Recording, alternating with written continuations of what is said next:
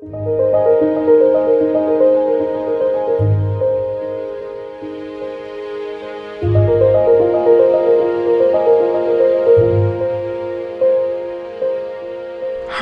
我是左边茶水间的创办人 Zoe，欢迎来到我们二零二三冬季特别企划。我是谁？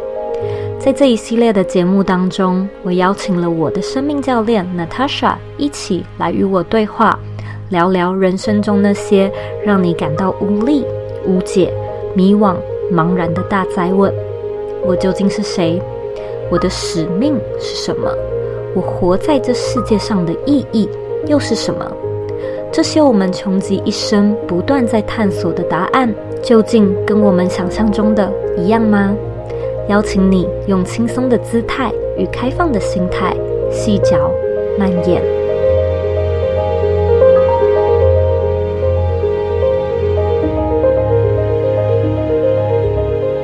在上一集节目当中呢，Natasha 大方的跟我们分享了她的 purpose 是什么，她是怎么样发现自己的 purpose，就是那个过程究竟是长什么样子，以及找到了他们，然后现在每一天都可以跟这些 purpose 相处，是什么样的感觉？活在明白自己的人生使命是什么这样的日常中，day to day 的感受。那其实我在听的时候啊，因为这个已经进到一个我完全陌生的 round，就是我的完全陌生领域。我必须要说啊，我觉得我自己还在探索中。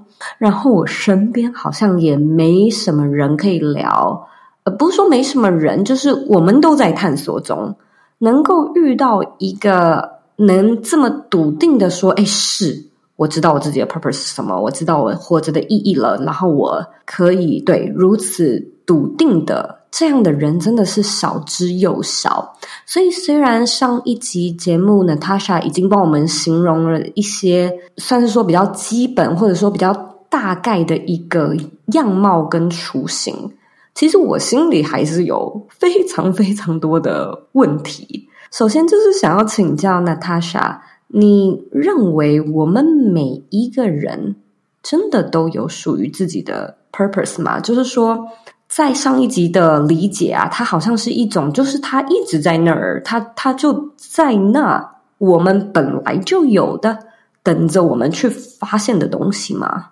我相信的确是这个样子的，它的确是一个发现的过程，它并不是一个会被找到的东西。我现在回头看起来的理解，重点也不是我找到他了吗？我还没找到的话，我怎么找？觉得现在我的理解是重点，它是你现在的状态看不看得见？嗯，好有智慧的一句话哦，就是其实它真的在存在我们自己的灵魂深处，但就是要调到那个对的频率，或者是调到那个对的状态，你才看得见。你才能与它连接的感觉吗？嗯，我觉得你这样重述的理解，嗯，你说的很好。我觉得的确就是这个感觉，而且好像可以这么说啊，就是说你看见，你好像就是知道，你就会知道就是他了。如果不是，你心里好像也知道啦，就像是你之前工作的时候，对，没错，会有一个，诶，是这个吗？我其实也有注意到，你刚才提到的使命呢，呃，至少在你的部分，大多都是一种进行式，就是去做什么，去爱，去成长，去学习等等的。我们可以把 purpose 理解为是一种动词吗？就是这状况常见吗？还是不一定呢？嗯，我觉得就我身边听到的，似乎。Purpose statement 的长相都都是动词，而且很短。嗯，所以你身边其实有这些案例吗？哦，真的觉得好好特别哦。就是我觉得可能就你诶，我身边好像就你可以这么这么样的说啊。对，我有 purpose。不过你身边是有一些案例，然后的确也看见他们好像也是一个简单的动词。对，比如说，嗯，有一个是我来传达智慧。我来指引方向，我来共感，我来提升意识，嗯，大概就这四个吧。过去的你有曾经觉得或想象过说你的 purpose 是独一无二，不会有另外一个人跟你一样吗？嗯，我觉得在早期，当我在找那份职业的时候，我的确会觉得应该是独一无二的。但是当我真的明白了之后，我觉得没有，本质上有很多类似的地方。那个服务的部分，那个服务的这个元素似乎很常见。我刚刚举的例子来传达智慧，来指引，其实本质也是有服务的成分，所以好像服务是一个共通点，但是那个本质，每一个人他怎么去表述它不太一样。当我在回想那几个人的时候，最鲜明的其实不是他们的 purpose 是什么，嗯，而是那几个人，他们的确都在一个他看得见他自己 purpose 的状态。可不可以跟我们多聊一下这一块啊？是说你在跟他相处的时候就有这么样的一个感受吗？对，没错，那个力量大部分是来自内在的。那些人已经不再需要太多外在的标签、成就。当然，他们但也喜欢这些东西，但他不需要这一些外在的东西来当做他们力量的来源。跟他们相处会有一种很平静的感觉，他们不需要特别说什么、说什么或做什么，他们的存在本身就给人一种平静的品质。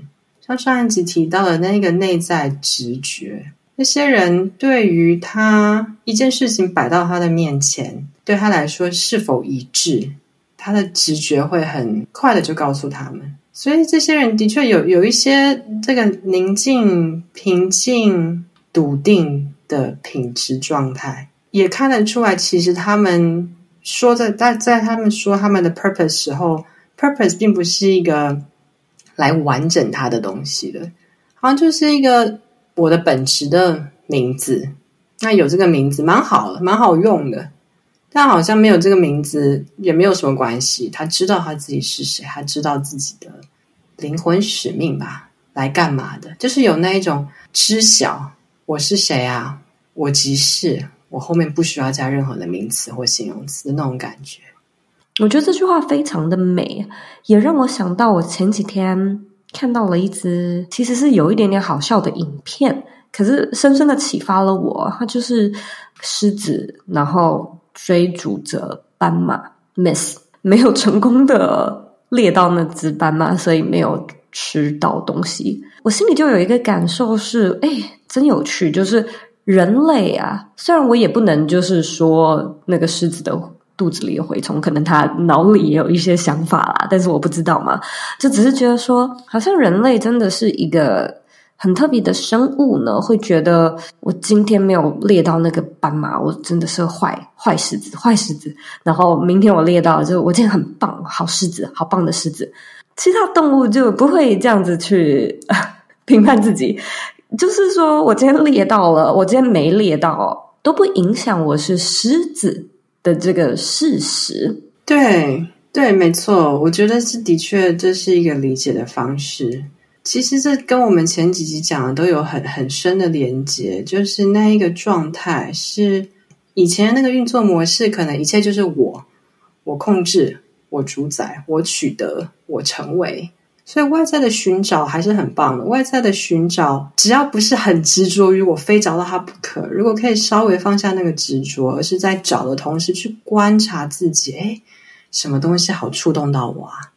诶，这个触动让我看到我自己本质的哪一个部分呢？向外寻找的时候，重点观察自己的本质；而向内提升的时候，去看到我到底执着于找到 purpose，到底是想填补什么。比如说我的例子，我觉得我自己生来是没有足够价值，没有稳定价值感。那透过不断的练习，像前几集提到的，带回自己这个感知，是我的存在本身就是有价值的。那我就明白啊，我不需要一个 purpose，我找到一个 purpose 这么一个东西，填补我这个匮乏。唯有当我不需要 purpose 来填补我的匮乏的时候，我才有办法看到我的 purpose 是什么。啊，这句话讲得太美了，因为其实我刚才脑中也一直冒出一个可能听众心中也有的疑惑，就是，但我就是怕我找不到。我如果找不到呢？我这一辈子没有 purpose 呢？对啊，听你这样子形容，其实那样的生活是很美好的。那我也想要啊。所以你说我心里面在希望那个 purpose 带给我什么？那么就是这个啊。所以到了这个环节，我可能可能就是可以去问自己说：那么现在此时此刻你的状态跟生活是哪里让你觉得不是那么的笃定，不是那么的美好，以及为什么？是沿着这样子的脉络慢慢走下去看吗？对，我觉得的确是第零阶段，无意识的在本来的模式里面积极证明。追求、追逐，然后到第一阶段是突然意识到，哦，我到底在干嘛？这一切的意义是什么？那其实现在想起来，就因很可以理解，因为不停的是以一个被动的模式在向外追求，是因为恐惧的驱使，所以一直在要要夺取，一直并不是依照一个自己的本质或真正想要去做选择，而是一个反应的模式。所以这样过久了，几十年下来，当然会觉得好像没有一个中心思想，好像没有一个中心意义，而会有那一种哎，我我到底在干嘛？意义是什么啊的感觉？那可能第一阶段，那当时就以为哦，因为没有这个 purpose，没有这个使命，所以我才会觉得没有意义。但殊不知，其实真正的问题出在定零阶段的时候。我的那个运作模式是以恐惧驱使的，是被动的，要证明，要要表现好等等的。问题是出在这个运作模式，而不是缺了一个使命。你知道，这让我想到我自己的一个故事。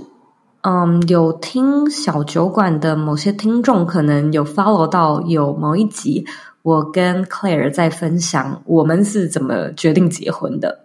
嗯，其实蛮多听众啊。尤其现代蛮多独立女性，你们就会觉得，哎，婚姻有什么意义啊？我也不想结婚。那其实蛮多男性也是啦，包含我在内，我过去也是遇到了老公当时的男友，心中有一关，也是不断的去想说，可是真的要吗？要这样吗？结婚的意义是什么啊？就是这个就是一场交易吗？我们现在快快乐乐的，有必要吗？就是，其实我就觉得，我那个时候是一种我们说寻找意义时的一个鬼打墙嘛，就是我自不断的去找意义是什么，意义是，然后然后一直找一直找，其实是找不到的。那么在最后一刻，所谓的最后一刻，那个求婚的那一刻，就是突然之间，然后他问了，然后在那个当下呢，我脑中有一个闪过非常非常快的念头呢。是我突然之间换了一种模式，我突然之间问我自己说：如果最后都没有意义呢？就是如果这件事情是一件没有意义的事，我还会想结吗？我会想要跟这个人厮守终身吗？然后其实那种感觉真的是浮现出来的，就是一个对啊，我想，我还是想，下一秒就有一个很深刻的感觉是啊，也许这样就够了。呃，不用有意义，好像反而是那如果没有意意义的话，你还愿不愿意？是一个 willingness，是一个意愿。呃，在那一刻呢，就变成对耶，不需要有意义。哎，就是之前在干嘛？之前一直找，一直找，就是怎么会？好像必须要说服自己，就是我们前几集讲到的那种说服你的头脑。但我觉得在那一刻，我蛮完整的体验，可能是现在 Natasha 在形容的那种 purpose 的感觉吧。对，而听起来你那个关键就是你看待这件事情，看待结婚这件事情的那个看法不同了，是这样子吗？好像之前会觉得哦，结婚非有意义不可，然后后来转换到一个。结婚就是相爱，结婚就是爱。对，有的时候是不是这样子？就是你一直在找一个东西啊，你就找找找，就是当你就觉得算了，不找了，然后然后你就找到了。对，而那个算了，并不是放弃，而是意识到哦，其实没有他我也好好的啊。我觉得这里连接到我们前几集有讲的那个 “be okay with unknown” 这件事情，就是似乎你在很很很着急，我在很着急啊，我一定要知道，我一定要知道的时候，反而看不到，什么都看不见。我也蛮想要聊聊核心对齐的这件事情哦，看似是机会，可能现在好像又有其他的考量，然后或者是说，其实我就对我也不知道，就是这些事件在你的生活中还是出现着吗？以及出现了之后，核对的流程是什么？对，的确还是出现的。而且我现在就想得到一个，有一个合作邀请。对于这个合作邀请的出现，我是非常感激的。但我一直迟迟没有行动。我觉得我现在都还在一个还没有完全清晰到底要不要去做的一个阶段。有那个服务的本质，对，它是在那里。但我觉得我的一方面也在核对我自己的是。就是核对我自己会不会 burn out，我会不会因为新的面向减损了我目前已经在服务的品质？哎，所以这是一个很实际的例子，诶，也不是说今天来到眼前的一件事，然后好像嗯挺不错的，核对一下哦啊是服务，那就去做。对，而我必须要说，其实这个里面可能也有掺杂到一些我自己的。想要一切都搞清楚之后再行动的旧有模式哦，嗯，而我现在讲起来，我觉得或许对我来说最实际的一步就是真的去做了，因为本质上这件事情的确是对齐的，它是一个服务，而我也不知道它会开启什么样的未知的可能性。通常随着事情的发展演进下去，我会有答案。而且我相信我自己会知道该怎么做。我其实还蛮想要拉回来再聊一下 purpose 的感受，因为其实你提就是三番两次提到了服务这个词嘛，我其实蛮好奇的，就是在你做这个进行式服务 ing，I'm serving somebody，你是什么感觉？是你过去汲汲营营在寻找的那种意义感吗？我觉得你这个问题真的问得非常好，这也是我想要表达但还没有表达完整的一个部分，超乎那时候的预期，我只能这么说。呃，我我 我现在看我看得到 Zoe 的脸，所以我看到她的嘴唇在颤动。哦，我觉得很感动哎，我觉得好开心。看到有一个人竟然能够体验这种感受，我很 mind blow 的。我看到你感动，我也觉得好感动。他真的是超乎我当初以为，我找到使命，我就可以有意义，然后就好了。但我现在，当我在 serve，当我的那个对齐感很对齐的时候，我会有一种，我会觉得我现在说的每一句话，问的每一个问题，似乎不完全是来自我。而是那个更大的整体，想要透过我，让我面前这一个人知道、感受到。而这个合一感受嘛，合合一，我很久以前就知道这个词，但我不知道这个是百分之百就是合一感受，但的确是一个连接到整体，边界变得没有那么明显，自我的边界没有那么明显的那个感受，是我当初在着急的找使命的时候。怎么样？你想象不到的。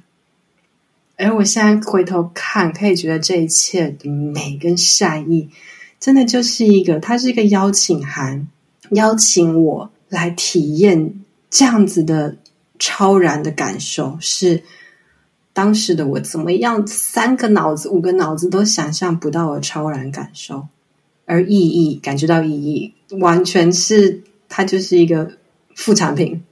更多的、更震撼的、感动的感受，是比意义超越它太多的。我现在边讲，我自己很激动，就觉得有一种我的嘴跟我的词汇赶不上我的身体的感觉的那种那种感觉。对，你刚才讲的时候，我脑中也冒出两个词，一个你刚才有讲到震撼，第二个是伟大。就是你，你，你这一辈子能够感受到一件比你个人还要伟大太多太多的那种对超然的感觉。我相信他，对，的确是难以用难以用言语来形容。对，有过这样子的感受之后，让我的思维、思考或对生命的经验方式会会转化。我更可以在更多的时候想起，It's not about me。我更可以在发现我自己在挤挤营的时候、紧绷的时候、嗯，焦虑的时候，知道啊，这不是我真实的状态，因为我曾经体验过另外一个真实，而我选择另外一个超然体验与宇宙连接的感受为我的真实状状态，所以我知道怎么样回来。那在那样的状态下，现在外在看起来。没有什么改变。以世界的成功定义来看我，我绝对不是一个什么厉害、成功的女性那样子的形象。但没有关系，就是每一天的一些小小的事情，一个陌生人帮助我，我也可以感动好久。我看到秋天的一片落叶掉到我的脚踏车里，意识到，哎，有一小块秋天跑到我脚踏车里了。这件事也可以让我。让我觉得感动很久，就是所有的一切大大小小的事情都变得如此神奇美好。我不需要再去刻意的追什么东西来让我感觉好，而这个已经远超过找到意义感。是，就是你的内心，就外在看起来也许是蛮平凡，但是内心是非常澎湃，而且一件小事就是长存，然后就经常在那样的状态里。没错，经常在那样子的状态里，本来预期就是意义感就好了，就够好了。但是当我真的很对齐在 serve 的时候，有一些非常超乎我当初想象的超然感受，一个又一个的出现。其实这也让我想到，嗯，我曾经提过那个《臣服实验》，就是麦可辛格那本书，作者在书里面好像也会讲到，哦，是我。从来没有办法想象的生命带给我一件又一件的礼物，然后就是在一件一件的惊喜着我，每一次就是在超越，更加的感动，更加的感动，没有办法想象自己怎么可以这么感动了，然后又再更感动。我觉得的确是这种感觉，而我我其实也可以明白，如果十几年前的我看到这样子的一个人，可能会觉得你疯了，或者是。就是你有你有什么？你有事吗？这 这证明真的是当初那样子状态的自己没有办法想象的。嗯，而那一个困惑，我觉得连回到之前讲那些困惑、无意义感、纠结，它就是一个这么美的 invitation，邀请你来踏上这个领域，感受到这一些感受。说真的，我觉得生命走到最后。我有时候会在想，我要咽下最最后一口气之前，我要怎么样知道我这辈子没有白活？对我来说，我的答案就是我体验了什么，我感到了什么，我感受了什么。而如果我做了很多事，成就了很多，但基本上几十年下来，我每天感受的东西差不多：焦虑、担心未来、担心结果。那其实对我来说，那是没有什么意义的。但我觉得，如果我回顾这一生，我从一个本来很焦虑的状态，但是走到一个地方，是一件芝麻绿豆大的小事都可以让我感动半天。我体验了这整个光谱最左边到最右边的两极，我这一生真的是没有白活诶，我觉得我会有这种感觉。嗯，我也觉得，其实年轻时的我有那种想法，就是我的人生就是追求快乐，但。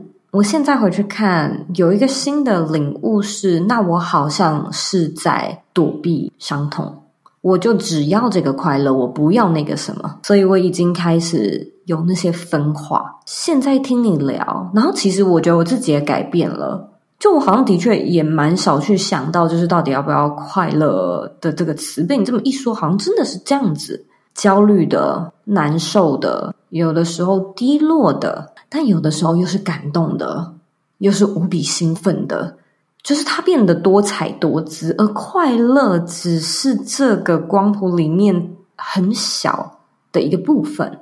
对，我觉得的确是这个样子的感觉。而以前会觉得，像你说的，可能要避开困惑，要避开焦虑，要避开那些不快乐。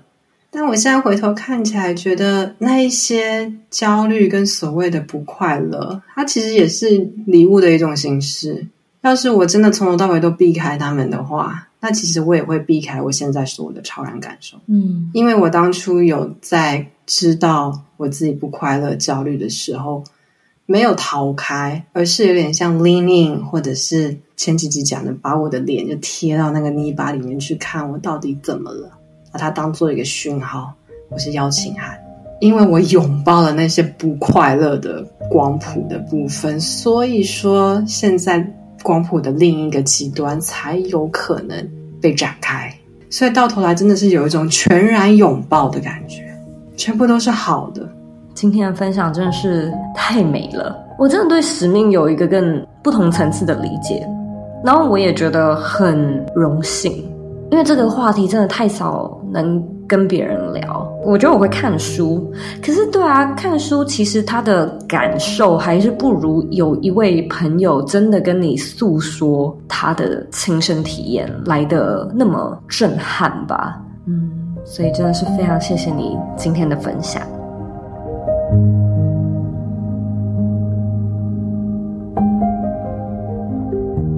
非常感谢你收听左边茶水间二零二三冬季特别企划。不知道这一集的节目是否有带给你一些悸动，触动到你的灵魂呢？如果有的话，很希望你能到 Apple Podcast 为这个节目留下五星评价，邀请你将此集分享给此刻在你脑中浮现的那个人。也期待能看到你在 Apple 留下评论，分享你对这一集节目的观点、感受，甚至也可以跟我们说说你的故事。你不孤单，你在经历的这些看似没人懂、没人能聊，好像都是庸人自扰的，我们都能共感，因为我们都经历过。如果你想要展开更深层的对话，也邀请你与我的生命教练 Natasha 预约谈话，体验 Life Coaching 的魅力，感受一下它是如何改变了我的世界观与价值观。更多 Natasha 的资讯与预约连接，一样能在本集节目的资讯栏中找到。假设你有任何的问题与想法，也欢迎你回到我的网站或者是我的 Instagram 上面与我分享。谢谢你的时间，希望我们的节目能够帮助你成长，不止找到你的理想生活，也带你进入你的理想状态。我们下次见喽。